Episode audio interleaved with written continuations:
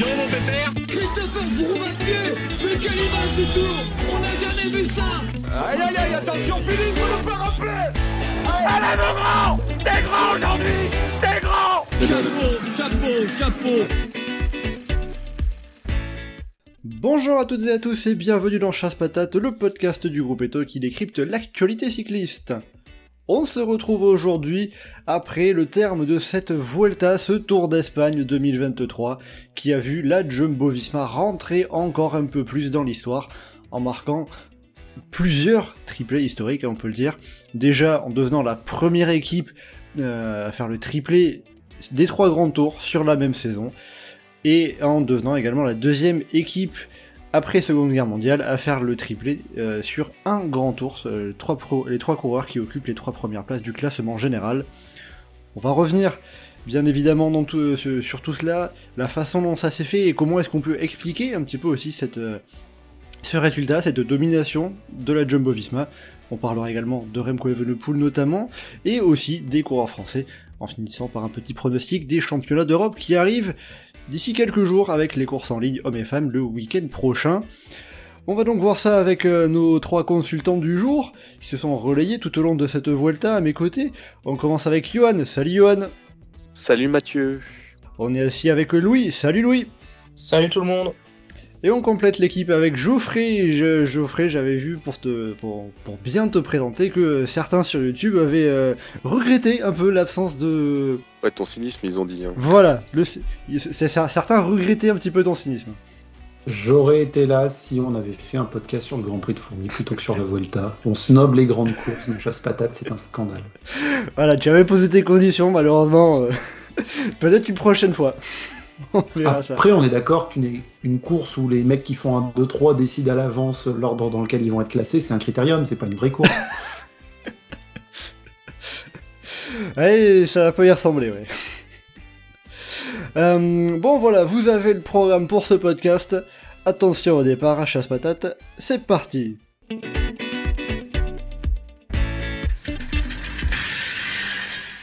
Pour commencer déjà, euh, question globale générale pour passer vite fait en revue euh, l'ensemble de cette euh, Vuelta. Qu'est-ce que vous en avez pensé de l'ensemble de ce Tour d'Espagne? Ça, ça fait beaucoup réagir hein, sur tout le scénario qu'on a eu et finir par ce triplé final de la Jumbo-Visma. Alors bien évidemment, il s'est pas passé que ça. On a eu plusieurs belles échappées, victoire française de, Geoffrey Soupe, victoire surprise. Globalement, qu'est-ce que vous retiendrez de cette Vuelta? Bah, que plus ça allait, plus on se faisait chier. Globalement. Comme ça c'est dit, merci. Je cherchais En fait, une manière polie de dire ça, mais euh, ouais, je Non. confirme. Non, mais il y a eu le combo, il y a eu le combo où le classement général s'est a perdu son intérêt. Et en plus, on s'est retrouvé avec Kevin Oupoul qui joue les échappées et qui fait direct tout seul, qui casse tout intérêt pour, euh, pour ces étapes-là. Euh, Enfin, c'est euh, c'est- la fin, ça a été dur quand même. L'étape la plus intéressante de la fin, ça a été l'étape de Madrid. Étonnamment, Et grâce à Evenepoel par exemple. Là, c'est Evenepoel. Bah, tu vois, c'est bah. Oui, mais là, du coup, c'est pas un terrain de montagne où il fait tout péter la pédale. C'était un peu, enfin, plus, plus fin. Et euh, avoir une échappée qui est Evenepoel, Ghana, Kamnat, ça, qui part euh, sur le plat, qui vient, enfin, la lutte avec le peloton, le peloton qui est tout près, qui revient, qui revient, mais qui n'arrive pas à gagner. Enfin, ça, c'était beau. Ça, c'était du beau cyclisme. Ça, on aime. Le reste, euh, c'était un peu pénible à la fin, quand même. Oui, bon, c'est sûr que la Jumbo-Visma a assez vite euh, plié le suspense après l'étape du Tourmalet. euh, Le, le- le- le côté médiatique a été assez rigolo quand même. La dernière semaine, c'était pas tellement suivre la course, c'était regarder les déclarations d'après-course. ça, c'était Ouais, c'était plus un peu essayer de chercher à voir euh, qui, qu'est-ce que la Jumbo Visma allait faire, est-ce que Kuss allait vraiment gagner? Bon, ça a laissé un peu de suspense quand même, hein, Geoffrey, euh, Johan. bah, c'est assez du suspense par rapport à Kuss. Et, euh, après, c'est la fin est un peu décevante. Quoi. Genre, euh, tu sens que les mecs sont prêts à se foutre sur la gueule et puis ils finissent oh, on est copains. on va-. Mais bon, au moins, voilà, ça finit par euh, la victoire de, de, de Sepp Kuss qui a pu un peu être euh, mis en avant. Je crois que même lui, il croyait pas trop. Je crois que c'était après la dernière étape en ligne, la dernière étape de montagne, sa femme qui lui disait Tu vas refaire ça? Il a dit Oula, non, pas question Donc voilà, je pense qu'il est déjà bien content d'avoir pu réussir ça, surtout bah, c'était pas, pas forcément évident. Geoffrey, qu'est-ce que tu retiendrais de ce Tour d'Espagne pour ta part? Est-ce que euh, toi aussi, comme Johan, c'est surtout euh, le suspense qui a été euh, assez vite cassé? Non, j'aurais à remercier l'ensemble des coureurs pour avoir définitivement mis de façon visible pour tout le monde que la Volta est le plus petit des grands tours. hein. Non, après, euh, pour les à côté, euh, une pensée pour la Guardia Civile qui a permis de redynamiser un petit peu le- les à côté de la course, la, petite bagarre qu'il y avait avec le soigneur euh, de la Jumbo. C'est quelque chose qui, qui avait tendance à manquer un peu sur la deuxième semaine, alors qu'on avait ce petit spectacle dans la première. Ah, c'est sûr que la, bah, Guardia Civile a fait de la Guardia Civile. Hein. Même on les voyait par moments sur, sur les bords des routes, euh, très actifs, à faire des grands gestes, euh, bougez pas, bougez pas. Il aurait peut-être fallu ça pour le Tour de France, hein, mais... euh, en tout cas, ils Le problème, étaient... c'est que c'est cool, c'est les coureurs qui n'ont pas bougé non plus. donc, euh, ils étaient trop efficaces là-dessus. Ah, bon. Non, après, euh, sur l'ensemble, bah, le... la... la Jumbo qui ridiculise euh, toute la concurrence, quand même, c'est quelque chose qui, qui va rester, parce que tu avais évoqué, c'est la deuxième fois que ça arrive, mais la, la première fois que c'était arrivé, une équipe qui fait un 2-3, il devait y avoir 6 ou 7 équipes au départ de la Vuelta. Donc, euh, Ouais, c'est alors euh, précisément c'était en 1966 avec l'équipe CAS, il y avait je crois 9 équipes qui étaient au départ. Bon, la CAS qui a quand même réussi à faire 6 coureurs dans le top 7. Euh, J'attends que la Jumbo Visma arrive à faire ça quand même. Ouais, franchement, euh, Walter et Kelderman, décevant. hein. Ils auraient pu mieux faire. hein. Non, après, le- il y a eu la craquante d'Evenepoel, qu'on qu'on n'attendait quand même pas en deuxième semaine. Après, euh, bah, ça a clairement été une journée qui n'a pas été, parce que derrière, euh, il allait bien. Il y a eu le petit raid de Lenny Martinez en rouge en début d'année. Malheureusement, ça se retrouve à être juste une petite stat. Bah le stade quand même. euh, Ouais, mais enfin, euh, enfin je me souviens avoir dit quelque chose du genre euh, s'il finit autour, autour de la 20e place à 1h30, euh, il n'aura pas nécessairement de quoi être content de, son- de sa Vuelta. Malheureusement, c'est c'est par ça qu'il finit. La fin d'un cycle aussi côté français avec euh, la, la génération Pinot Bardet, avec Bardet qui prend pas sa retraite, mais qui. euh, qui prend sa retraite des classements généraux, on va dire. Ouais, voilà. Bon, après, on pourrait dire qu'il en a pas gagné beaucoup, de toute façon. Donc, euh, C'est pas faux. Mais il en a joué plusieurs. Mais oui, en effet, un Romain Bardet qui disait au terme de cette Vuelta que le classement général maintenant c'est fini, il va arrêter. Il va plutôt viser euh, les victoires d'étape euh, au moins pour la saison prochaine, puisqu'il est pour l'instant euh, sous contrat jusqu'à la saison prochaine. On verra ça après, on aura l'occasion de revenir hein, un peu plus tard sur, le, sur les coureurs français. Mais euh, bon, un peu mitigé dans l'ensemble de ce que j'en comprends. Ouais, bah, c'était clairement pas passionnant à partir du moment où, le seul suspense c'est est-ce que les deux co-leaders vont réussir à faire gagner leur coéquipier. Enfin, sur les Flandriennes, euh, Jumbo nous avait déjà bien confirmé que euh, Wevelgem c'était pas au niveau du round 2. Bah là, voilà quoi, il nous confirme que la Volta c'est pas au niveau de- du Giro, du Tour. Euh, voilà, bon, bah, il fallait, il faut bien euh, re- ressortir la petite carte euh, habituelle. La Volta est pas un grand tour comme les autres. hein, La Volta, c'est, on est habitué à force. hein, voilà. Tu peux réduire légèrement ta phrase. C'est vrai que sur le Tour de France, enfin, ils n'auraient pas laissé Gnicus, hein. Même sur le Giro, a priori. Donc, euh, ça pose quand même la, question du statut de la Vuelta, qui est quand même le grand tour plus mineur euh, que Vingegaard peut se permettre de laisser filer parce que c'est pas très grave dans l'absolu. Après, il y a le côté aussi où euh, il y avait déjà eu le Giro et le Tour avant, donc c'est un peu, dans une mesure où on peut se dire bon bah on on- comme ça on fait un chacun et euh, on est assuré d'avoir remporté les trois chacun. Ouais, enfin, des coureurs qui gagnent deux grands tours la même année, euh, oui, il y qui en font, a même euh, qui, Il y en a qui- quoi Il doit même pas y en avoir une dizaine. Oui, qui font le doublé euh, Tour Vuelta, il y en a pas beaucoup. hein. Mais les Jumbo, ils sont là. Ouais, non, c'est bon, on s'en fout. Euh, Louis, de ton côté, euh, est-ce que il y a quelque chose un peu d'un peu plus positif à rajouter de ton côté? Non, pas vraiment. Plutôt le- l'avis de Allez, et ouais, il était temps que cette mascarade, elle se termine hein, quand même. On va pas se mentir.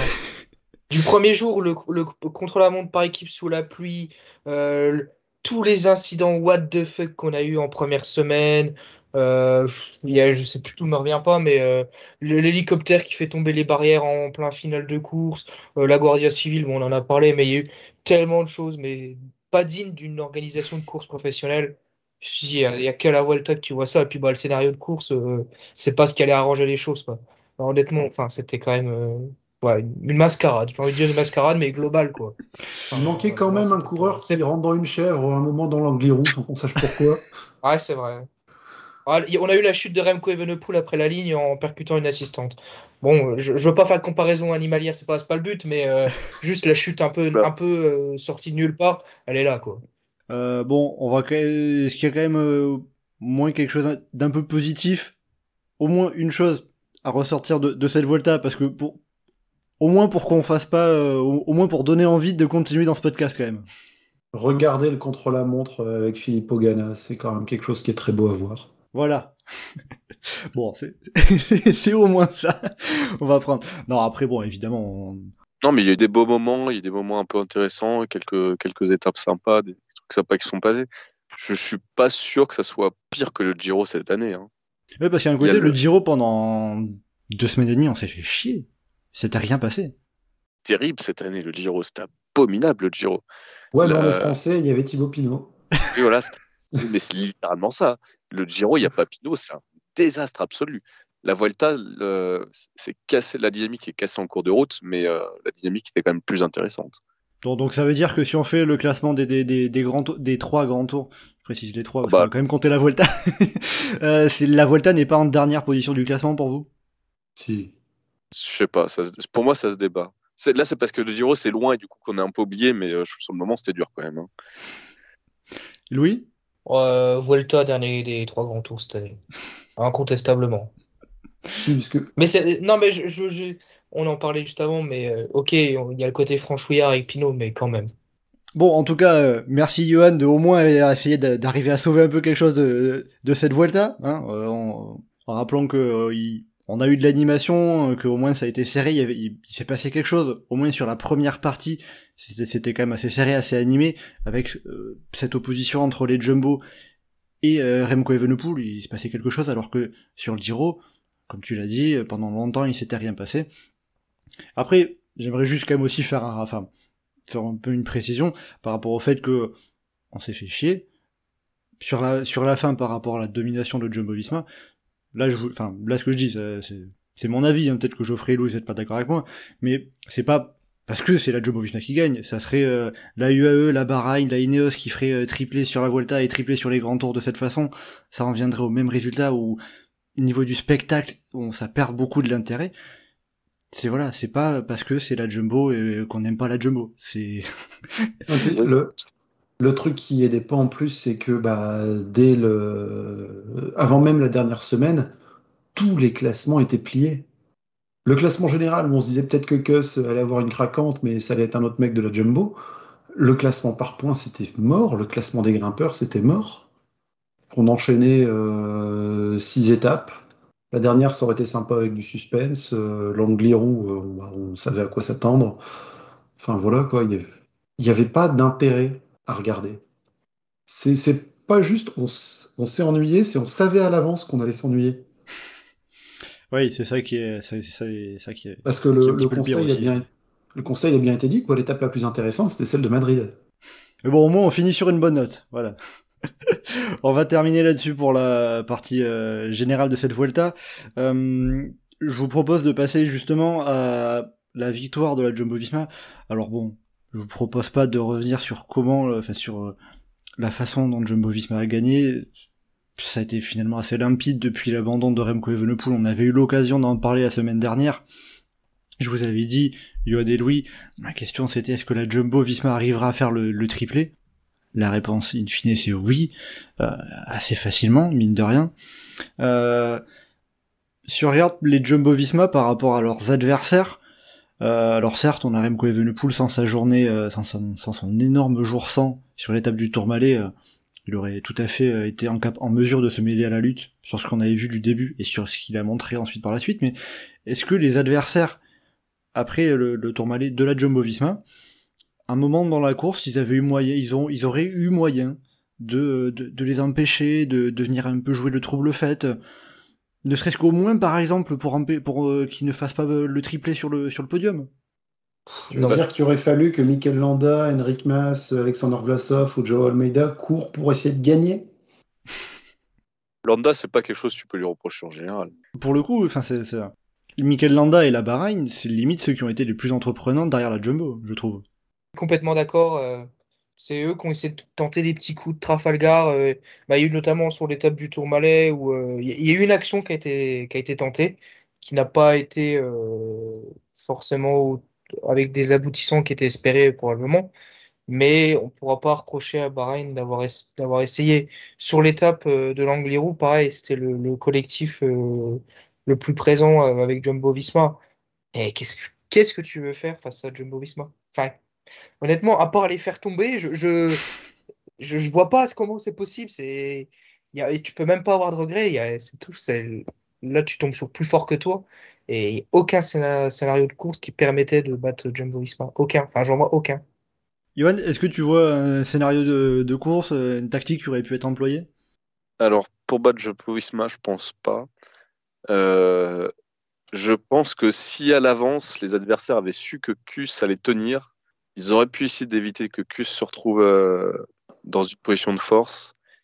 Et euh, si Kus n'est pas maillot rouge et pas devant les autres, et euh, dans cette position-là, je suis pas sûr qu'il soit pas prenable par les mecs derrière, moralement et puis en termes de, de, de statut dans son équipe et ce qu'il aurait demandé faire et tout ça. Et je pense que de cette manière-là, il y aurait eu le podium qui aurait été accessible, mais là, c'est un peu avoir des, des pouvoirs de prédiction. donc C'est un peu Oui, puis, enfin, puis après, forcément, euh, si avait- bah, s'était pas retrouvé en position de, de prendre le maillot rouge, il aurait jamais pris à un moment donné le, le leadership, il, se- il- il serait resté équipier à rouler pour Vingegaard et Roglic.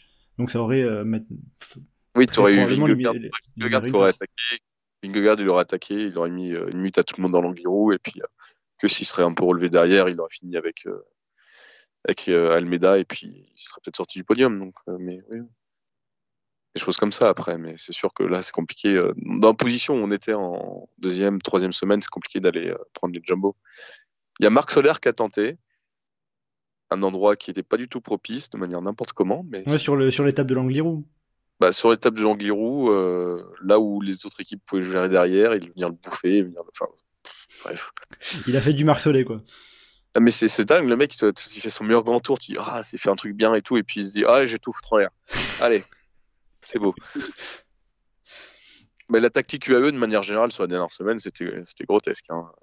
C'est comme Almeida qui passe euh, devant Ayuso dans, dans le glow, qui fait coucou, je t'attends pas, euh, c'est incroyable ça aussi. Oui, on peut dire que ça peut, il y aurait peut-être eu avoir me- moyen d'avoir un peu plus de cohésion, euh, courir un peu plus en équipe, surtout que il y avait, euh, du matériel en stock, hein, avec euh, Ayuso derrière euh, Almeida, Solé. euh, c'est pas comme s'il partait avec euh, deux, bandits à la à la guerre, quoi. Mais euh, après, justement, du coup, euh, alors euh, avec cette euh, cette idée d'essayer de faire quelque chose, euh, c'est Mikel Landa, comme tu disais, Johan, qui aurait été peut-être le, le plus le plus à même de tenter quelque chose? Bah, sur ce qu'on a vu physiquement sur la dernière semaine, c'était lui le plus fort derrière. Donc, c'est lui qui avait les moyens peut-être de d'aller chercher quelque chose. Après, il n'est pas spécialement de marge non plus par rapport à un mec, à un Cus. Donc, C'est vrai que Mikel Landa, en plus, a une a une trajectoire un peu étonnante dans si, on regarde l'évolution du classement général au cours de cette Vuelta. C'est-à-dire que vraiment sur la première partie de course, il était moins bien, il a perdu pas mal de temps. Juste, il s'est retrouvé en bonne position au, au classement général grâce à l'échappée euh, de Javalambre où euh, Sepkus était présent, où euh, Lenny Martinez a pris le maillot rouge. Après, derrière, il y a encore eu des étapes où il a continué de perdre du temps. Et après le Tourmalet, il s'est retrouvé euh, à quasiment pas perdre de temps sur Sepkus au moins, à être euh, quasiment le meilleur derrière la, derrière la, la Jumbo. C'est le, le début de tour qui c'est le début de Volta qui lui manque en fait à Michael Landa. Il, il avait besoin aussi de reprendre euh, un peu de rythme parce qu'il a quasiment pas couru depuis le Tour de France. Euh, à part Saint-Sébastien, j'ai pas en tête une seule course qu'il aurait faite. Oui, enfin, tu sais que Vingegaard a pas couru non plus depuis le Tour de France. Hein. Ouais, mais euh, ils sont pas dans la même catégorie. euh, donc, Mais oui, oui, ça peut, euh, ça peut jouer. Après, enfin, j'avais cru croire qu'il était malade aussi.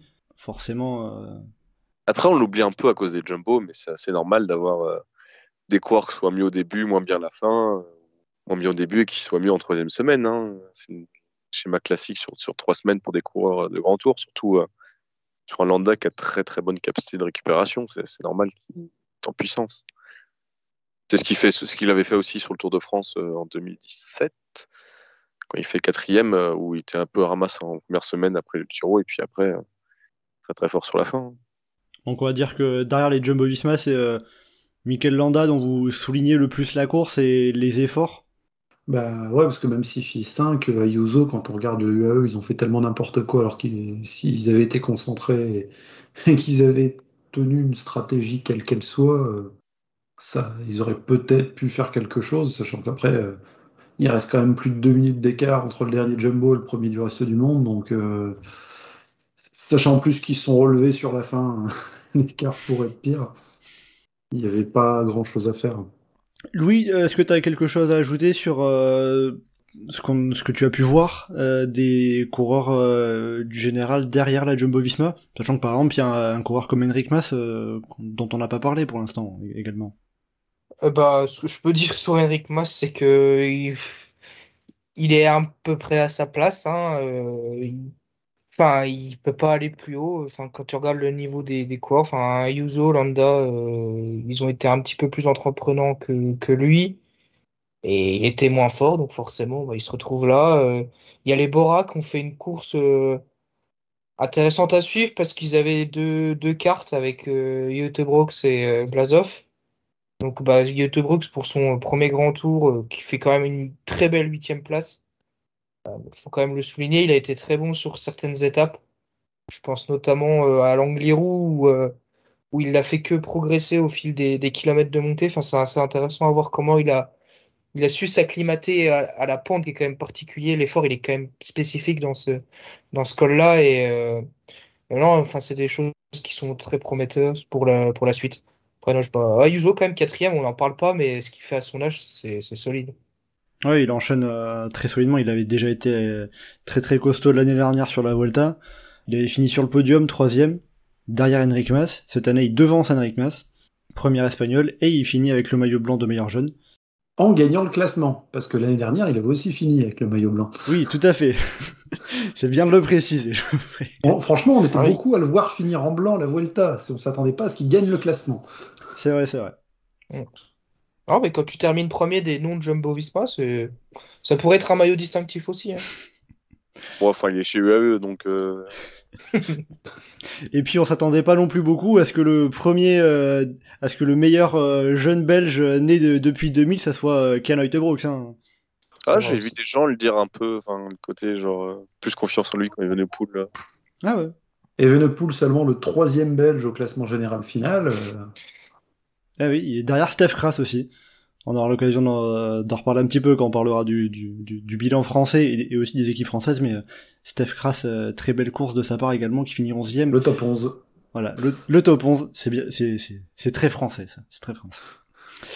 Euh, bon, maintenant qu'on a parlé des adversaires de la Jumbo Visma et ce que je- de ce que j'en ai, euh, j'ai cru comprendre, pour vous, qui ça, ça aurait été compliqué pour eux, pour les adversaires de la Jumbo Visma, de venir euh, embêter les abeilles, les, les coureurs de l'équipe néerlandaise, qui finissent donc avec ce, ce triplé Sepke, Jonas Vingegaard et Primoz Roglic. Comment est-ce qu'on peut expliquer alors ce triplé que euh, on est une équipe euh, 2023 euh, comme ça qui arrive à faire euh, le triplé déjà un triplé sur un, un seul grand tour, faire 1, 2 et 3 au classement général. Comment est-ce qu'on peut expliquer ça? Bah déjà, tu, on peut parler de l'accumulation des leaders chez les grosses équipes, parce que c'est pas seulement le triplé Jumbo-Visma, mais c'est un peu euh, la domination de, trois équipes sur les, sur les classements généraux euh, depuis un petit moment, donc Ineos, UAE et, Jumbo, et forcément au bout d'un moment, bah, ça finit dans cette direction-là. C'est comme sur le Tour de France où on a deux UAE sur le podium. Il y a un peu les équipes qui, qui monopolisent la course. On a failli avoir trois Jumbo, trois UAE sur, sur le classement général. hein.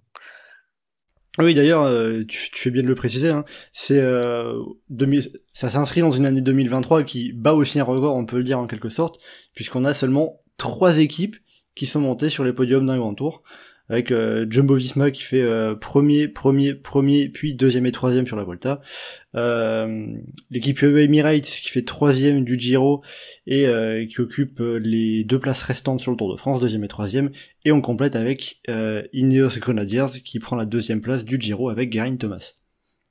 Donc voilà, seulement trois équipes sur les podiums des grands tours sur une saison. Depuis qu'on a les trois grands tours qui se courent en équipe de marque depuis 1969, donc ce n'était jamais arrivé. Bah, si tu prends le côté genre euh, très très théorique, euh, ils ont le vainqueur du Giro, ils ont le vainqueur du Tour, les deux ils sont sur le Tour d'Espagne, ça fait 1-2. Et après, tu rajoutes Kus, qui est un des meilleurs grimpeurs du monde et qui est mis dans une position euh, favorable. Et ça peut rester devant aussi. Donc, de manière très, très, très théorique, ça, tu peux te dire que ça passe comme ça. Et que ça tient la qualité de leur coureur. déjà, en premier lieu, avec Vingegaard, qui est de loin le meilleur coureur de grand tour euh, depuis euh, je sais pas quand. Et, euh, et Roglic, qui est un cadre monstrueux aussi. Donc, euh, à partir de là, ça aide à, à se positionner. Il y avait quelqu'un dans le podcast d'avant le, avant le podcast qui a fait une remarque comme quoi derrière c'était que des losers, mais J'assume. ouais, Geoffrey, bon, le, le- J'assume. J'assume. euh, les petites piques que de Geoffrey, hein, ça que. Landa et Mas euh, ont pas ce qu'il faut pour gagner un grand tour. Ayu- Ayuso l'aura peut-être, il est encore jeune, il faut voir comment il va progresser. Pour le moment, il l'a pas encore. Pour moi, Landa et Mas l'ont pas. Bon, après, pour moi, Sepkus l'avait pas non plus. hein, mais, euh, Donc on peut être surpris encore, sur, euh, on peut être surpris encore à l'avenir, quoi. Il récupère un petit peu parce qu'il y a les deux qui se sont démenés pour pas le lâcher. hein. Si- S'il y avait vraiment une guerre interne, euh, Sepkus finit au mieux troisième. Ouais. Mais donc pour toi aussi, ça s'explique par le fait que euh, en face de la Jumbo Visma, il y avait personne vraiment en mesure de gagner un grand tour? Ah, non, quoi. Ils, ils roulent au ralenti et ils ont trois minutes d'avance. T'imagines s'ils avaient été à fond? Ouais, J'espérais qu'ils étaient à fond déjà quand même là. Enfin, bah, il y, a- il y a des, quand même des gros regrets sur Vingegaard qui, qui se retient dans l'Angliru au lieu d'aller à bloc et d'aller péter le record d'Eras. Hein. Clairement, il l'avait dans la patte, hein, ça se voyait. hein. c'est vrai que entre guillemets, à cause de Sepkus, on a quand même manqué une Vuelta où euh, Roglic et Vingegaard se foutent sur la tronche. ça aurait été, ça aurait été amusant à voir quand même. Même si bon, euh, sur ce qu'on a pu voir, euh, Vingegaard semblait quand même bien meilleur que, que Roglic. En tout cas, il a réussi à reprendre plus de temps que, le Slovène. Louis, de ton côté, est-ce que toi aussi, euh, le triplé euh, de la Jumbo-Visma, il s'explique euh, par le fait que bah, la Jumbo-Visma, ils ont tout simplement les meilleurs coureurs en grand tour?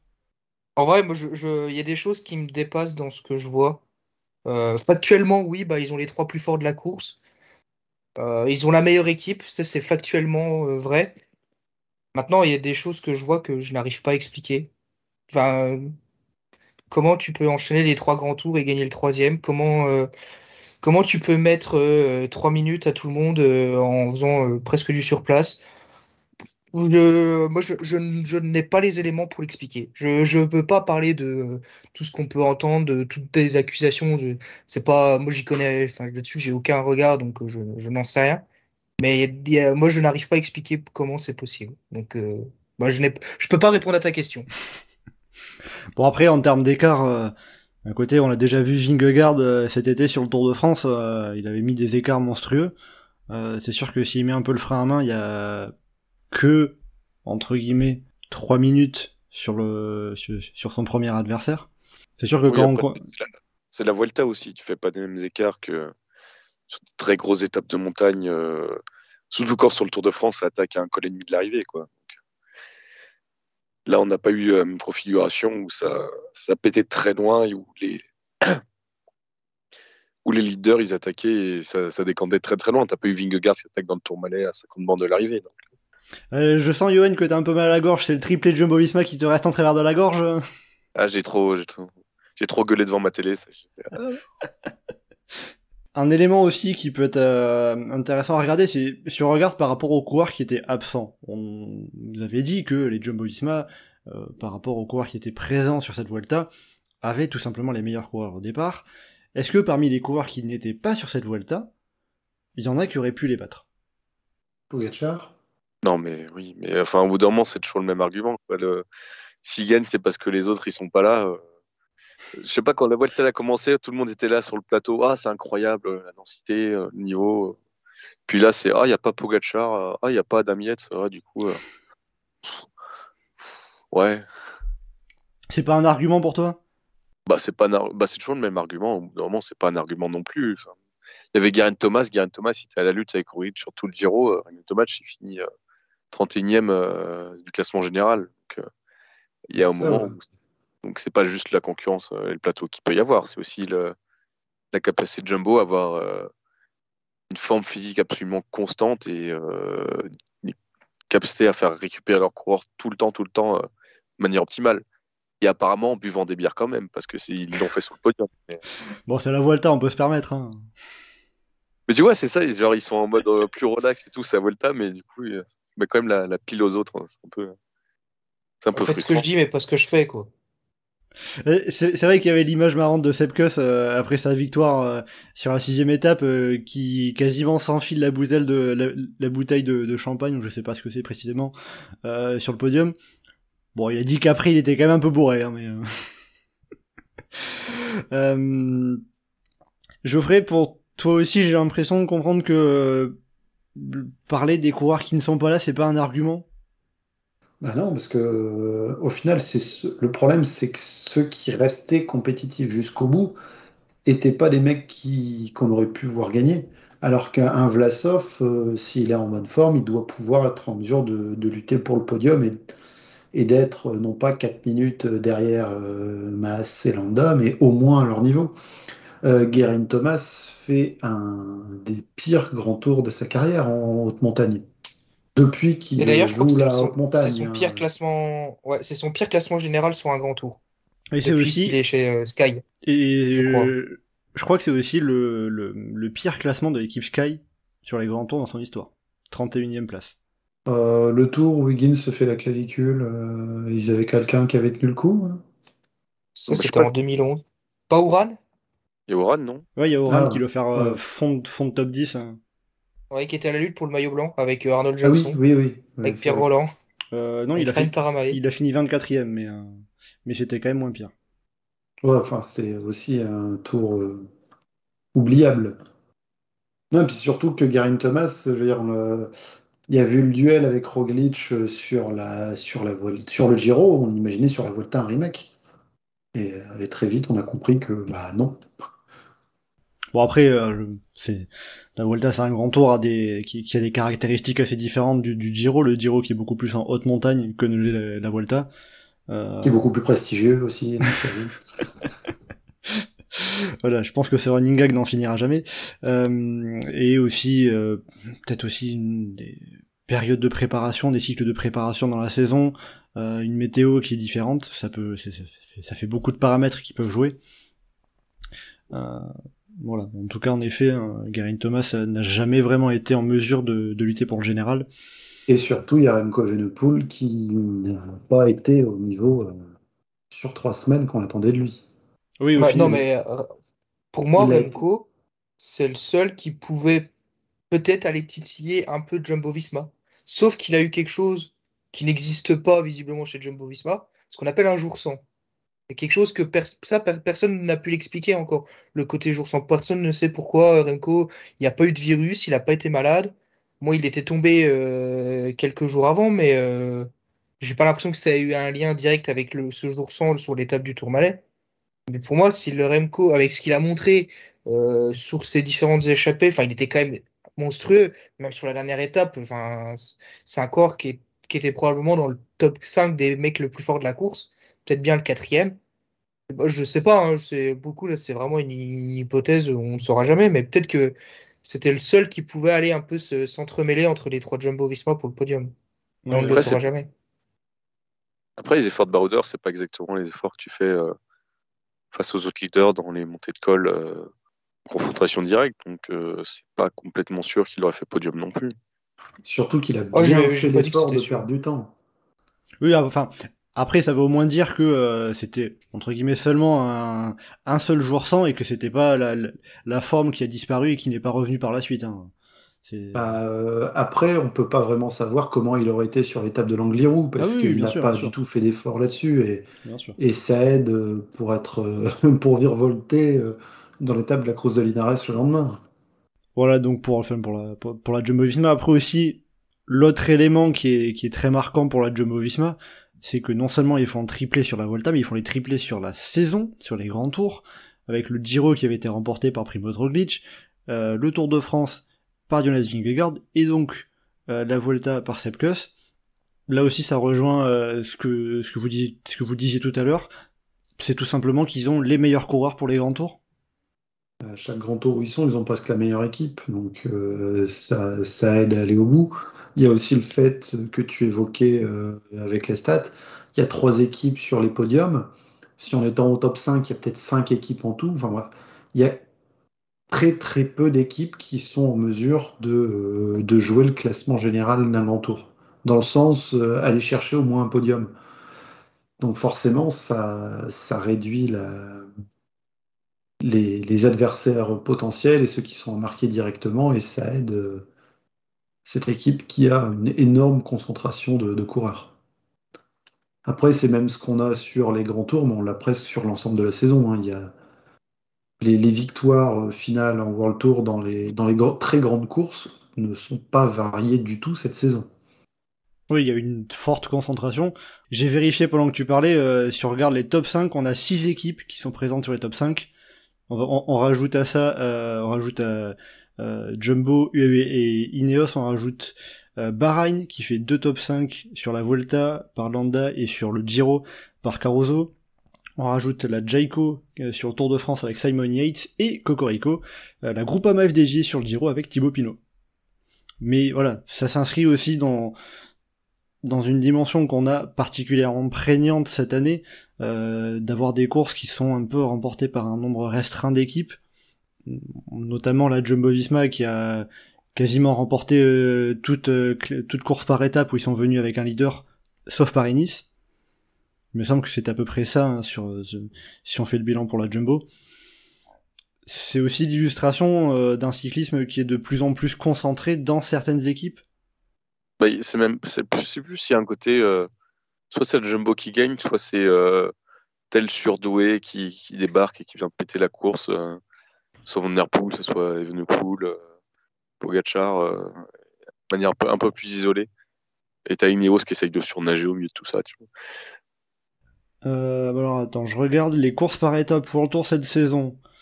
On a soit Jumbo avec Roglic, Vingegaard et Kuss, soit UAE avec euh, Vine, Pogacar et Adam Yates. Et après, il nous reste euh, et Timo Lenz aussi. Et il nous reste le Tour de Pologne par Matej Moric et euh, le Tour de Suisse par Mathias Schielmose et Remco Evenepoel qui avait remporté l'UAE Tour. Tour de Suisse qui était la course la plus normale de la saison. hein. Avec des coureurs qui. Non, non, non, c'est, c'est, c'est, c'est qu'une allusion. Non, non, ah, euh, juste un malheureux détail près qui a aussi entaché le fait oui, de- oui, ce, oui. ce qu'on peut retenir de la course. Mais oui, par rapport au, par rapport au déroulé purement sportif, Avec des coureurs euh, avec des gars à un niveau homogène, euh, des coureurs qui sont un moins bien un jour, mieux l'autre, euh, des montées de col globalement euh, moins rapides que, que sur d'autres courses. quoi. Oui, il y avait les 4 jours de Dunkerque aussi qui étaient sympas. Et là, on a eu une victoire française. Voilà. Avec, avec Romain Grégoire. Euh, bon, c'est vrai qu'au final. C'est quand euh, même un Jumbo qui avait gagné l'étape Rennes. euh, Perstrand non C'est ça? Ouais, c'est ça, Cassel. Bon, comme quoi, c'est peut-être euh, sur les courses, euh, sur, sur le calendrier français qu'il faut se concentrer maintenant pour avoir des, des belles courses intéressantes euh, où ça bouge dans tous les sens. C'est intéressant, 4 jours Dunkerque cette année. Ouais, T'as 3 victoires sur 6 qui sont reparties à la Jumbo. Ah non, on va pas retomber là-dedans Par rapport à, ce bilan qu'on faisait un peu, euh, Louis, est-ce que tu as quelque chose à ajouter sur le fait que euh, finalement euh, on a beaucoup de victoires pour assez peu d'équipes? Bon, c'est un peu à l'image de ce qui est devenu le cyclisme, euh, ces dernières années, un cyclisme un peu à deux vitesses, où bah, le- les victoires se partagent entre les mêmes équipes et que c'est difficile pour les autres d'exister, d'aller chercher des, vrais accessibles. Ça peut arriver, c'est parce que, le cyclisme reste quand même un sport où, euh, des scénarios de course peuvent être parfois difficilement prévisibles et, euh, et même parfois il y a des cadeaux un peu qui sont faits par justement ces grosses équipes. Là, l'exemple qui me vient en tête, c'est le maillot rose qui a été un peu offert à Bruno Ramirez sur le Giro. C'est le genre de cadeau que, euh, les grosses équipes se permettent de laisser pour pas tout prendre alors qu'elles auraient parfaitement la possibilité de tout cadenasser. Euh, alors là, par exemple, quand euh, le Jumbo Visma laisse partir une échappée sur une étape, c'est clairement un cadeau qu'elle fait euh, aux autres équipes, mais alors qu'elle pourrait très bien tout prendre. Ils ont fait la même sur la Volta, mais c'est Seb Kuss qui a récupéré le maillot. Ouais, c'est tombé sur le c'est tombé sur le mauvais cheval un peu, mais après j'anticipe aussi par rapport à vos critiques. Euh, est-ce que vous n'êtes pas un peu aigri à être là, euh, ouais, le cyclisme est trop concentré dans quelques équipes. euh, Est-ce que c'est pas un peu trop aigri et on devrait pas se dire, euh, bah c'est cool de voir des grands champions, des grandes équipes comme ça? Ouais, mais le cyclisme, c'est pas. Enfin, les individualités, c'est bien, mais le cyclisme, ça reste un sport où c'est intéressant d'avoir le côté euh, tactique, euh, collectif d'un peloton. Bah, typiquement, un truc que tout le monde adore, c'est les bordures. Et c'est pas quelque chose de, qui est à un coureur ou une individualité qui va, qui va tout faire péter dans les bordures. C'est un, Dans la quick step. Oui, non, mais c'est oui, justement, oui, mais justement, c'est une équipe, c'est un mouvement collectif. Mhm. Euh, euh, il y a la perte actuellement de ça dans le cyclisme de euh, la possible victoire d'un d'un outsider. Typiquement, bah, la, la dernière course un peu pour ça, c'est pas roubaix tu vois, où tu peux avoir un random qui va aller gagner ou faire une place ou, ou, ou être présent dans, dans le final. Mais on a, je sais pas si on a perdu ça sur les autres courses parce que honnêtement, c'est euh, c'est quand même un peu une constante dans l'histoire du cyclisme, hein, la domination des équipes. Mais euh, On a quand même Sepkus qui gagne la Vuelta en termes d'outsider. euh, Ouais. Dans, dans le contexte, ça fait pas le, le même ressenti quand même. Mais euh, ça manque d'espace pour que tout le monde puisse exister. Et effectivement, oui, ça, ça, ça frustre quoi. Parce que même dans le côté baroudeur, en fait, maintenant, c'est très compliqué d'aller chercher des étapes. On le voit qu'il y a Romain Bardet qui est quand même très costaud sur Volta, qui se permet d'attaquer au milieu de l'Angliru, mais qui n'arrive pas à aller chercher une étape euh, sur cette Volta, quoi. C'est euh, c'est Oui, un peu frustrant. on, on voit de, enfin, on voit de plus en plus de coureurs qui disent euh, ça roule très vite, ça roule plus vite qu'avant. Euh, on- et c'est, mais c'est compliqué même d'aller prendre des échappées. Euh, Thomas de Rent, c'est un très bon exemple, même si euh, il a, il est peut-être moins bon qu'avant avec l'âge évidemment, mais il disait avant je pouvais prendre des échappées facilement, maintenant c'est beaucoup plus compliqué d'aller prendre des échappées. Ça roule très vite et de fait euh, ça se complique beaucoup plus ça conduit parfois aussi à voir euh, souvent les mêmes coureurs en échappée. Parce que quand on a, euh, un rythme qui est très rapide, c'est souvent les mêmes coureurs qui sont encore en mesure de prendre l'échappée quand celle-ci se forme. Euh, Louis, est-ce que tu aurais quelque chose à ajouter, à compléter ou à venir en contradiction par rapport à ça? Bah, en fait, je comprends complètement ta question euh, par rapport au côté aigri. En fait, je, l'entends. Maintenant, euh, on expose des faits qui sont factuels. hein. Là-dessus, on l'a tous vu la même chose sous la Vuelta. Après, il y a deux façons de, voir les choses. Soit on, admire et on fait Oh, c'est génial, ils font gagner Sepkus, euh, qui était l'équipier et tout, c'est génial, ils gagnent les trois grands tours. Soit on, adore ça et tout. Autre possibilité, on se dit Ah ouais, il y a quand même des trucs qui sont un peu bizarres. Sans, sans crier au dopage, sans crier à tout ce qu'on peut entendre. Juste dire Ah ouais, c'est bizarre, enfin, ouais, c'est pas. C'est pas. Y a, Dans le moi, sens où c'est pas quelque chose auquel, à, à laquelle tu es habitué Ouais, et puis qu'on n'arrive pas à expliquer. Enfin, qu'on qu'on peut ne pas. Ouais, on on n'arrive pas à l'expliquer. Mais en tout cas, ça fait pas de moi un aigri. Enfin, moi, je pense pas être un aigri, justement, parce que si j'étais vraiment un aigri, je le dirais pas dans ces termes-là. Je, pense que ça serait beaucoup plus radical et, euh, il n'y aurait pas besoin de débattre, ça irait très vite. Moi, j'a- j'attends justement qu'on m'explique comment c'est possible tout ce qui s'est passé. Et pas juste qu'on me dise Oh, mais ils s'entraînent mieux que les Français, euh, ils mangent mieux que les Français, euh, ils boivent pas d'alcool, parce qu'en plus c'est faux. Mais juste, moi j'accueille toute, toute explication valable, mais moi je serai jamais radicalement aigri et, par rapport à ce que j'ai eu. Et j'accepte absolument très bien, euh, quelle que soit euh, l'équipe qu'on peut supporter, la défaite euh, qui peut arriver. Non, voilà, il y, a- des faits et il y a des observations qui sont, après, les, les appréciations sont variées. Après, moi, franchement, ça juste, je comprendrais que certaines personnes puissent être dégoûtées par ce qu'ils voient parce que c'est, c'est pas passionnant, quoi. Et puis en vrai, par rapport à ce que Louis vient de dire, il y a un côté quand même un peu sympa aux leaders qui se démènent pour euh, offrir une belle victoire à, à un coéquipier fidèle qui se sacrifie pour eux euh, depuis, depuis un moment pour l'équipe et tout ça. Ce qui fait juste un peu tâche, c'est que c'est sur une course de trois semaines, quoi. Ils sont pas Autant démenés. hein. Ils sont pas démenés pour faire le gagner. C'est ça qui est frustrant aussi. hein. Si, si, si, ils sont démenés pour pas le lâcher. Bah, euh. il- oui, voilà, c'est plus ils sont démenés pour faire attention à pas la- à pas le distancer, mais euh, après c'est on, on peut noter à la fois la belle histoire que euh, c'est un équipier qui gagne une grande course et à mettre en comparaison du fait que bah, c'est encore la même équipe qui gagne la grande course. Et tu vois, bah, en termes de dynamique, tu vois, ça aurait été. Euh, Kuss aurait été derrière au général, Vingegaard, je dis, euh, serait dit, vas-y, on va le faire gagner. euh, Ils Oui, font péter la puissance pour, euh, pour aller le faire gagner. euh, bah, ça, aurait été, euh, ça aurait été plus dy- dynamique, plus intéressant. Là, euh, si c'est. Euh, bah, Kus, il est devant, et puis Roglic et Vingegaard, ils doivent euh, casser un peu leur ego pour pas, pas accélérer. Ouais, bon, pff, ok, quoi. C'est pas, il y a, y a pas d'histoire. Enfin, l'histoire, c'est juste euh, que c'était devant et c'est la meilleure équipe, du coup, il gagne. Ouais, c'est pas fou. Hein.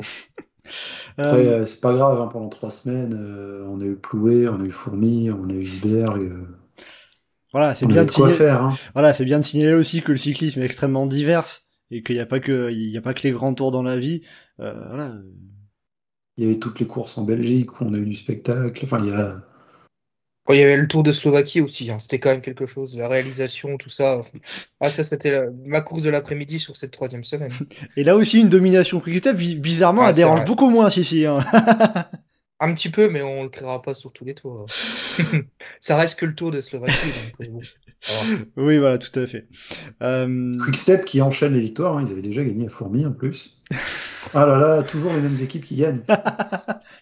Ah Cyclisme mais- de vitesse. par rapport à tout ce qu'on par rapport à tout ce que tout, tout ce qu'on évoquait un petit peu est-ce qu'il y aurait des peut-être des choses à changer dans le cyclisme des, des, des solutions qui pourraient émerger pour euh, essayer de, de, de faire renaître un peu de, de spectacle sur les principales courses parce que euh, vous l'avez bien dit le, le- le spectacle est absolument pas mort en cyclisme Si tu mets pas 74 étapes de montagne par grand tour, euh, t'as l'occasion d'avoir des outsiders qui peuvent euh, un peu aller tirer leur épingle du jeu. Ça manquait d'étapes euh, mal plates, un peu, un peu baroudeur, quoi. C'était montagne ou, ou étape toute plate, mais euh, Ou étape toute plate avec une arrivée en altitude. Avec trois schémas par là, il y avait la- la- l'avant-dernière étape qui changeait un petit peu, mais ça aurait été sympa si- s'il y avait un suspense au général. Malheureusement, c'était pas le cas. oui le, jeu- le général ne, s'y prêtait pas Euh, Louis je sais que Parmi, euh, parmi certaines idées qui ont pu euh, infuser depuis quelque temps, il y a notamment l'idée d'un salary cap, de limiter le budget des équipes au World Tour et de l'ensemble des équipes. Est-ce que ça pourrait être une bonne idée? Non, enfin, je sais pas. Je pense pas. Euh, déjà, je- en fait, j'y crois pas à ce que ça arrive un jour, tout simplement parce que euh, je, pense que dans le dans ce système du cyclisme actuel, il y a trop d'instances de, ou de- d'organisations de sociétés qui profitent financièrement de tout ce qui se passe. Euh, tu vois, quand tu vois l'arrivée de Netflix dans ce système cyclisme, c'est pas anodin. Il y a des enjeux financiers derrière. Malheureusement, moi j'ai peur qu'on s'enfonce dans, ce qu'on est en fait euh, en ce moment et moi je moi j'ai pas de solution euh, à proposer pour l'instant. Enfin, je, je vois pas comment on peut faire et mais par rapport au salary cap, non, je j'y crois pas. Je pense pas que ça n'arrivera un jour, malheureusement. Mais euh, tout ce qui peut être un peu le système NBA avec des drafts entre les équipes et tout, enfin, ça changerait trop, ça, ça se décollerait beaucoup trop du cyclisme qu'on connaît. Moi, je sais pas, j'y crois pas. Moi, pour le coup, c'est là où le paradoxe et c'est là où je me sens un peu con, c'est que euh, je vois, on voit, on voit tous les problèmes. On, on voit tout, on a fait tous des observations sur, sur les courses en ce moment, mais on- malheureusement, on n'a pas de vraie solution concrète à proposer et valable. Enfin, parce que le salary cap, euh, j'ai peur que ce soit euh, vraiment le- quelque chose qui fasse, euh, qui fait, nous fasse un peu tromper en mode c'est ça qui va tout changer, alors que je suis pas sûr honnêtement. Johan Ah, Surtout, c'est pas applicable à, c'est pas applicable à des équipes internationales qui sont basées dans 50 pays différents. Mhm. Parce que bah, l'équipe qui est basée aux Émirats Arabes Unis ou l'équipe qui est basée en France, en termes de fiscalité du droit du travail, euh, ils n'ont pas les mêmes obligations des deux côtés. Tout à fait.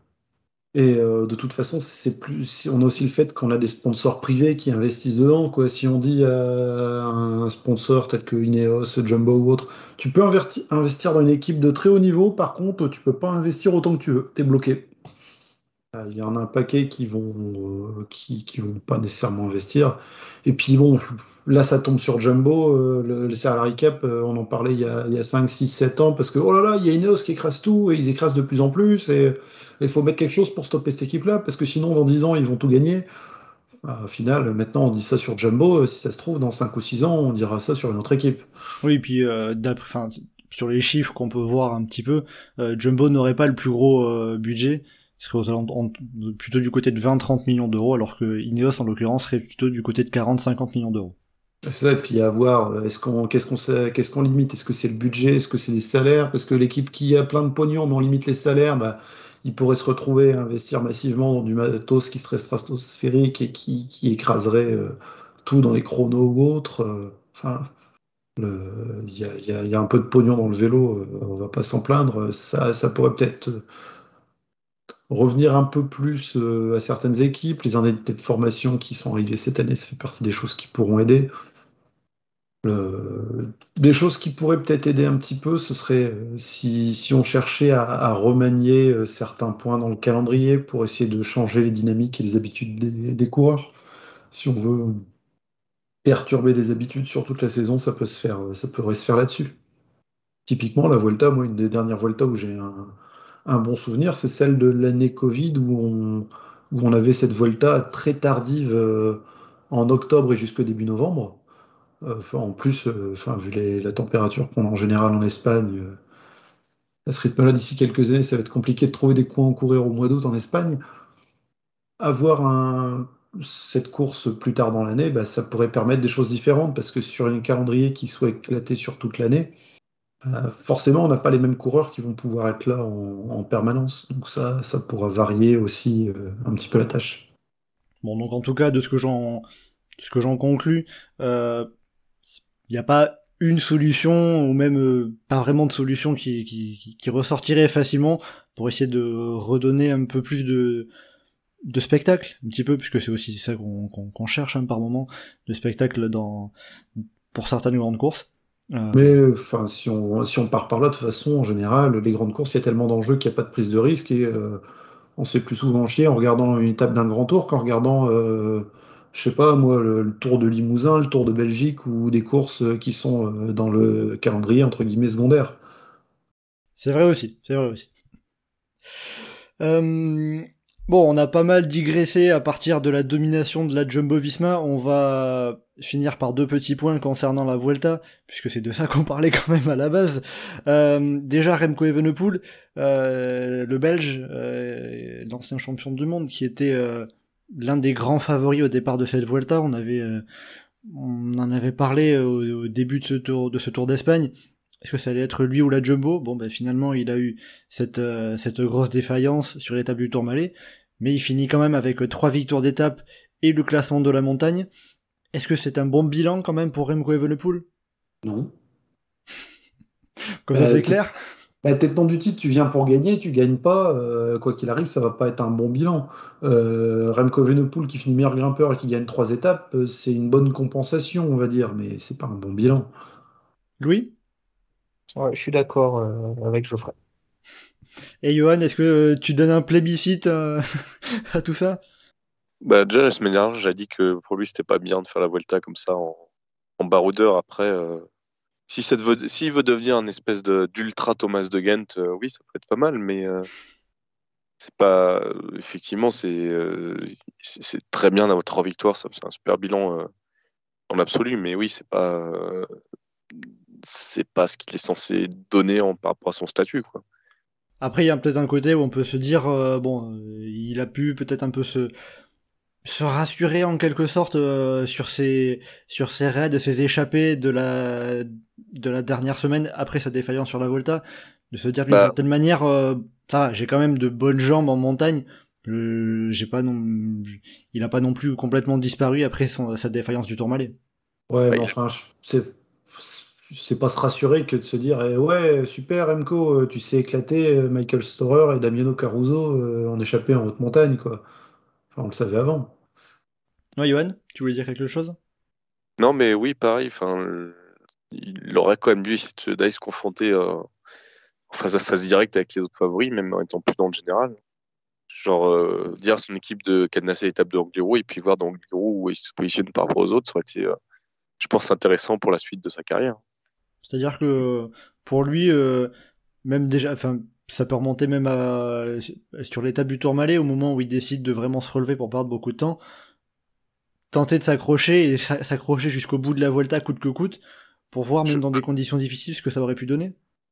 Oui, ou peut-être même pas forcément, mais euh, se dire sur les, les arrivées au sommet importantes, je reste avec Vingegaard, je reste avec Roglic, et je vois où je me situe par rapport à eux, parce que ça, c'est aussi euh, les enseignements qu'on aurait pu tirer de cette Vuelta. C'est euh, pour le Tour de France l'an prochain, euh, qu'est-ce que je peux faire en confrontation directe? Là, on ne sait pas. On l'a vu sur des petits cols sur les, premières étapes, on n'a pas vu sur la montagne. Euh, oui, effectivement, c'est le meilleur baroudeur du monde, mais on le savait déjà. Louis, est-ce que tu rejoins Johan et Geoffrey sur le fait que euh, il- il- ça aurait été plus intéressant, enfin plus peut- peut-être plus instructif pour Remco Evenepoel de, de, de, se mêler à la bagarre avec les leaders qui restaient à jouer le général encore? Alors, je, comprends le, point de vue de, de Johan et, euh, Geoffrey. Euh, ça aurait été intéressant en vue de l'année prochaine de, de toute façon ce qui a été dit, donc oui, je, je le rejoins. Après, euh, je, peux comprendre que pour un coureur qui est prévu au départ pour jouer le général, avec tout l'impact psychologique, mental que, que ça implique de se brider, de faire attention au moindre effort, euh, tu vois, enfin, jouer le classement général, c'est quand même quelque chose de, difficile psychologiquement euh, sur trois semaines. Que à la place du coureur, je peux le comprendre qu'il puisse, euh, vas-y, euh, je cours libéré. euh, mon objectif, c'est de gagner. Je veux juste gagner. Peu importe la manière. moi, mon plaisir, c'est de gagner. Et bah, forcément, quand tu es à la place de Remco, de Remco, qui était déjà une jambe au-dessus de toute la concurrence pour les échapper, bah, t'axes ta stratégie comme ça. Bah ouais, déjà, ça te change de ta habitude. Et puis, ouais, tu cours offensif, tu as envie de t'offre des opportunités de gagner que tu n'aurais pas forcément eu en restant avec les Jumbo-Visma. Et puis, bah voilà, et bon, il y a le lot de consolation du classement de la montagne euh, qui est venu s'ajouter avec. Donc, en fait, je peux comprendre les deux points de vue. Mais, mais, euh, mais donc, en fait, aucun des deux ne m'aurait choqué. Et, euh, et donc, ouais, bah après, Remco, il a choisi parce que c'est un mec qui, aime gagner, qui est vraiment obsédé par ça. Bah voilà, il a été chercher deux victoires d'étapes supplémentaires et un petit maillot poids euh, au passage. Oui, c'est sûr que c'est pas rien non plus. hein. Ça reste, euh, ça, reste pas rien. C'est pas un bilan qui est, qui, est catastrophique. C'est plus par rapport à la déception de son bilan, par rapport à, à mettre en, en rapport Avec ses attentes ce- au départ. Voilà, avec ce qu'on attendait de Remco Evenepoel. C'est, plutôt ça. Et on va finir sur cette, euh, sur cette Vuelta après euh, les coureurs du général, après Remco Evenepoel. Un bilan côté tricolore. Euh, en termes comptables, on a une victoire d'étape avec euh, Geoffrey Soupe, la grande surprise, hein, enfin, la- la- l'une des grandes surprises en tout cas de cette Vuelta, euh, qui avait gagné le sprint sur la septième étape à Oliva. On a Lenny Martinez qui avait passé deux jours en, en rouge et on a au total euh, quatre euh, podiums d'étape pour les coureurs français. Un pour Lenny Martinez, deux pour Romain Bardet et un pour Romain Grégoire. Alors donc dans l'ensemble, quel bilan on peut tirer de cette Vuelta pour les coureurs français? C'est pas mal. C'est pas mal. Ils ont une petite, ils ont une petite présence. On a, on a une étape, on a deux jours avec le leader. euh, Ça, on n'a pas été invisible comme parfois ça a été le cas sur la Volta. Maintenant, on pouvait peut-être espérer mieux de certains coureurs. On a eu de la, des bonnes surprises avec d'autres. Qui t'a surpris par exemple? Bah, Geoffrey Soupe, mais il a surpris tout le monde, je pense, quand, quand il a gagné son étape. Lenny Martinez, c'était une bonne surprise au début. Maintenant, euh, la, suite a quand même été relativement dé- décevante, hein, parce qu'il perd plus d'une heure euh, sur les deux dernières semaines. Maintenant, il apprend. On va voir comment, ça va continuer. Romain Bardet, on aurait espéré euh, qu'il gagne quelque chose. Là, le bilan n'est pas, pas vraiment génial, quoi, parce que ça, même sa deuxième place, hein, au final, il n'a pas vraiment été dans le coup pour la victoire. Il a essayé, il a fait ce qu'il a pu, mais il n'y avait pas photo dans l'échappée avec. euh, ah, Il s'est retrouvé face à un certain Remco Evenepoel euh, Bah, c'est ça, ouais. qui avait de l'énergie à revendre ce jour-là. Il a perdu que deux minutes alors que les autres en ont perdu six, quoi. On peut dire que c'est toujours ça. Une petite victoire, mais bon. Euh, Johan, quel bilan tu ferais de ton côté de, pour les coureurs français? Euh, bah, c'est un bilan euh, correct. On a eu des Français, les Français ont été présents. Après, euh, on n'a pas eu de, de sursaut de, de coureurs qui a fait des trucs incroyables qu'on n'attendait pas non plus. Enfin, un, un quand même.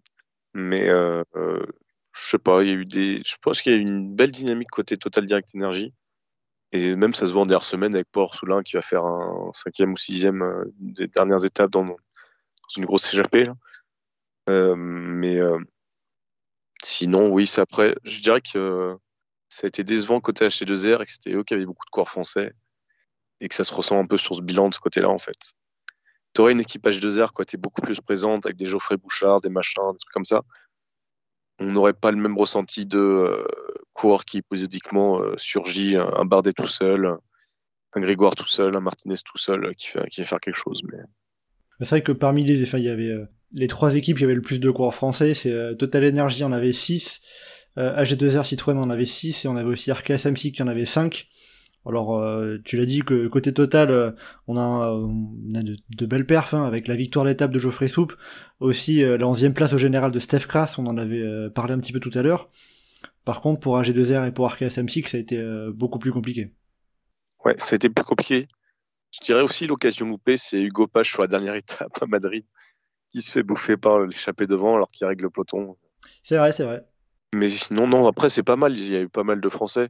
On n'avait pas forcément non plus tous les cadors et tous les, les gros coureurs, donc euh, c'est pas, c'est pas déshonorant non plus. Et puis on termine l'année en ayant gagné des étapes sur les trois grands tours. C'est quand même quelque chose euh, qu'on qu'on réussit à faire de plus en plus régulièrement euh, ces dernières années. Donc ça, ça reste quelque chose qui est pas si mal que ça. Oui, c'est pas anodin. Et puis aussi le fait de porter un, un maillot de leader sur deux des trois grands tours. Pour les coureurs français, ça arrive pas très souvent, même si c'est pas, ça donne pas lieu à une victoire euh, ou quelque chose comme ça. Mais euh, c'est quand même important de le, de, de le noter, de le signaler euh, sur, un, sur un bilan global. Euh, et Louis, euh, pour finir ce, ce bilan des coureurs français, tu es un peu dans la même veine que, que Geoffrey et Johan, ça va? Oui, bon, je, je les rejoins totalement, mais ce que, ce que j'ajouterais, c'est qu'il y avait quand même, ce qui, enfin, ce qui est quand même intéressant par rapport au- à la Volta des Français, c'est que ça reste pour certains le premier grand tour, la découverte, l'apprentissage, et que même si les résultats sont peut-être pas à la hauteur de ce qu'on pouvait espérer de certains, je pense par exemple à, à Lenny au niveau du classement général, où le fait qu'il ait été malade, bah, ça lui a un peu euh, sabordé au moins euh, 5-6 jours de, de sa Volta. Un Romain Grégoire, bon, on attendait peut-être qu'il aille chercher une étape, il est passé pas loin. Bon, bah voilà, dommage. Et puis, bah, j'ai envie de souligner également un autre coureur dont on n'a pas cité, c'est Mathis Lebert. Pareil, jeune coureur, mais qui a montré des belles choses. Pour tous ces jeunes-là, c'est le grand tour d'une découverte. Ils ont vécu des expériences qui vont leur servir pour l'avenir. Maintenant, il va falloir confirmer ça, mais ça sera dans les, années à venir, quoi. Mais ça fait partie de leur, euh, processus d'apprentissage. Et j'ajouterai au moins un nom euh, à cela, c'est euh, bah, malheureusement Kevin Vauclin qu'on n'a pas pu voir vraiment se mettre à l'évidence. Mais c'est pareil, c'est un coureur, on sait le talent qu'il a. Euh, il a, voilà, il est tombé, il est tombé sur le, le contre-la-montre par équipe. Je crois après qu'il est retombé malade, je sais plus exactement, mais il a dû rapidement abandonner cette Volta. Mais pareil, c'est des choses où il apprend et ça lui servira euh, peut-être l'année prochaine, dans deux ans, trois, quatre ans, on verra. Mais voilà, c'est des coureurs qui ont de l'avenir et il faut passer par là. Euh, on peut pas tous être des cracks euh, à 20 ans et jouer le classement général ou euh, gagner euh, quatre étapes euh, dès notre premier grand tour. Donc, euh, donc non, non, c'est voilà, ça a un grand tour de, de découverte pour certains. Et puis, bah, ce qui est le paradoxal, c'est qu'il y a un mec de, euh, de 35-36 ans qui gagne une étape euh, totalement venu d'ailleurs. Donc, en fait, le paradoxe, il est, il est génial. Et euh, donc, ouais, le, le bilan, il est pas mauvais, il est, il est correct. Maintenant, il n'y a pas eu de très très grande. Voilà, il n'y a pas eu un grand français qui permet de, de faire surnager le, le bilan, quoi. Donc, euh, Oui, un bilan si, honnête. si on devrait résumer, il y a eu du bien, mais il n'y a pas eu du waouh. Ouais, voilà, c'est il y a eu des bonnes choses. Voilà, on peut pas dire que c'est un mauvais bilan. Voilà, eh ben, très bien avec tout ça. Alors, on va venir euh, refermer le bilan de cette Vuelta, de ce Tour d'Espagne 2023. Euh, Juste pour la- une petite stat. Vas-y, je le euh, ferai, bien sûr. En euh, train de stats. hein. si je viens de la chercher rapidement, hein, donc j'espère que j'ai pas fait d'erreur là-dessus. Mais le Français qui porte un maillot de leader sur le Giro et la Vuelta, c'était plus arrivé depuis 99. Comme quoi, c'est toujours Ça, bien de le signaler. C'est la première fois au 21e siècle. C'est ça. Et avant, euh, bah, il y avait eu 1982 et 1955. Donc ce serait que la quatrième fois dans l'histoire qu'on a des Français qui sont en tête à un moment du Giro et de la Volta. C'était pas les moments les plus marquants pour le- l'ensemble de la course, mais quand même, c'est pas, euh, C'est pas rien. C'est bien de c'est le, pas rien. ouais. c'est bien de le signaler hein, quand, quand on voit comment, comment c'est rare que les coureurs français ont parfois du mal à prendre un maillot de leader. C'est toujours, euh, toujours bien. Même si c'était par des échappées, il faut quand même réussir à prendre ce maillot, de leader. Et c'est. Euh, Voilà, bah écoutez, on va arriver, euh, cette fois c'est bon, à la fin euh, de ce débrief complet de la, de, de, la Vuelta. On va refermer la page euh, Grand Tour, Tour d'Espagne. Euh, et avant d'en terminer avec ce podcast, euh, messieurs, comme je l'avais dit en introduction, un petit pronostic pour les championnats d'Europe qui ont lieu cette semaine aux Pays-Bas avec la course en ligne qui sera du côté du circuit du Col du Vam, en français le, le Vamberg. Euh, en néerlandais. Euh, Alors techniquement en néerlandais, il l'appelle aussi Col du Vam pour la, pour la pub. Ah oui, très bien. Bon bah voilà. Donc en néerlandais, Col du Vam, ça fait très néerlandais. en fait, euh, Col du Vam c'est la route, le Vamberg c'est la colline. D'accord, oui voilà, parce que c'est un peu tout un circuit pour le cyclisme qui a été construit sur une décharge, c'est ça? C'est ça, ouais, c'est une décharge. plus, petit à petit, ça montait de plus en plus. Ils ont réaménagé l'ensemble pour en un immense parc cycliste. On a pu voir ça beaucoup à, l'honneur euh, pendant la période Covid parce que euh, ça permettait d'avoir un, circuit entièrement euh, sans public, du coup. Et il y a, plein de petites routes qui tournicotent dans tous les sens. Ils ont même été mettre des pavés sur la hauteur.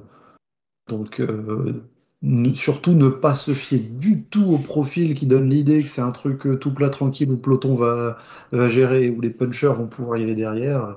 Oui, ça avait. Ce sera pas du tout ça. Ça avait notamment été le lieu des championnats des Pays-Bas l'année dernière. Euh, je vous invite à aller retourner voir les résultats. Euh, vous verrez que c'est loin d'être un sprint massif à 100-120 coureurs, puisque ça avait pété dans tous les sens. Euh, donc justement, vos pronostics pour, au moins en tout cas, euh, la course en ligne de ces championnats d'Europe. Geoffrey, tiens, pour commencer. L'Ottokopeki. Et côté masculin? Euh, non, déjà côté féminin, je dis l'Ottokopeki parce que c'est une grande favorite, mais côté français, j'espère vraiment une très très belle course de Victoire Berthaud. La dernière fois qu'elle avait fait des championnats euh, où il y avait un circuit avec une montée et un peu de pavé, ça avait bien fini pour elle. parce que c'était les championnats de France à Cassel. C'est ça.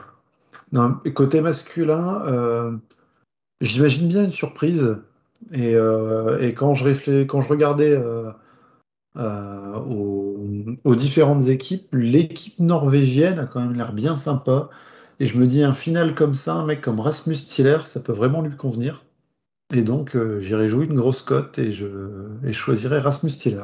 Très bien. Donc, euh, la grosse cote Rasmus Tiller qu'on avait déjà vu, pu, déjà pu voir euh, pas mal de fois sur des courses de bon gazier, on va dire. Johan, de ton côté, ça serait qui ton ou tes favoris? Bah, Chez les hommes, moi, je vais prendre un, homme en forme. Donc, je vais prendre Elia Viviani qui était très bien sur les dernières courses, qui a une bonne pointe de vitesse, qui est capable de passer des petites bosses et euh, qui, à mon avis, va être bien calé dans la route Ghana et puis euh, il va pas prendre un pet devant. C'est très très bien pour lui. Et sinon, chez les femmes, euh, bah, je pense, je vois bien une, les Pays-Bas perdre et puis la victoire de Yann Lippert, par exemple. donc voilà, donc tu mises plus sur la défaite des Pays-Bas que sur la victoire de Lian Lippert. Bah, si ça va se neutraliser avec Kopecky, peut-être, tu vois, ça. Bah, Yann Lippert qui avait été la seule à battre Kopecky euh, dans un sprint euh, en boss euh, Tour de France. Et on termine ce tour des pronos avec Louis. Alors déjà, je salue la prise de risque de, Geoffrey pour euh, Tiller. Moi, Ovarage Cold me plaisait bien, à côté norvégien. mais, mais je vais dire Mats Pedersen. Ouais, parce qu'à un moment, c'est gentil de dire des Norvégiens, mais ça fait beaucoup là quand même quand il n'y en aura aucun dans le top 15, on passera pour vraiment pour des, des cons. Et, puis il faut déjà espérer que, parce qu'à l'heure où on enregistre, on n'a pas la start list euh, officielle finale de la Norvège. On espère quand même qu'il y aura Tiller et Warren Skjold, sinon. Euh, ah, sinon, ça vaudra pas grand chose. Mais, euh, mais donc, Pat Pedersen chez les hommes et chez les femmes, Lorena Vibus. Bon, ben, tu restes côté, côté scandinave, en tout cas, pour, pour, pour Mats Pedersen. Très bien.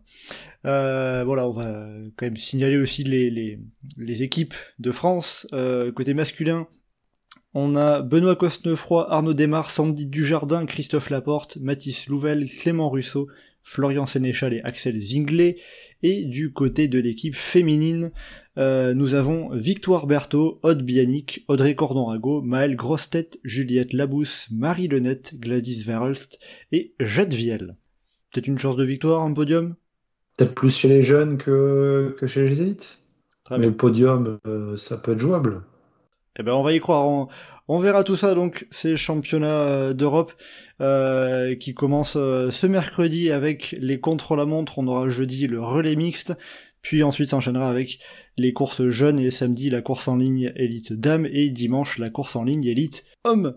Voilà pour ce programme des championnats d'Europe, donc aux Pays-Bas. Et avec tout ça, on va arriver à la fin de ce podcast bien fourni. On avait pas mal de choses à dire. On a pris du recul sur cette Vuelta et essayer de, voilà pour regarder euh, poser, un, poser, un, regard sur l'analyse et la, domination notamment de la Jumbo Visma. Euh, c'était intéressant bien évidemment de, discuter de tout cela.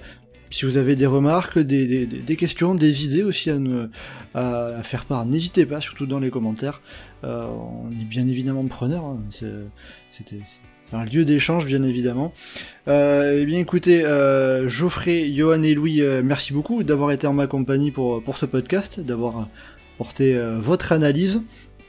Et pour le prochain podcast, on se retrouvera d'ici deux semaines du côté de la fin de la saison, puisque ça arrive très vite. Et oui, on viendra avant le Tour de Lombardie, le dernier monument, pour faire le point avant sur les favoris et sur cette fin de saison, notamment du côté de toutes les courses italiennes qui arrivent très vite et qui ont déjà commencé.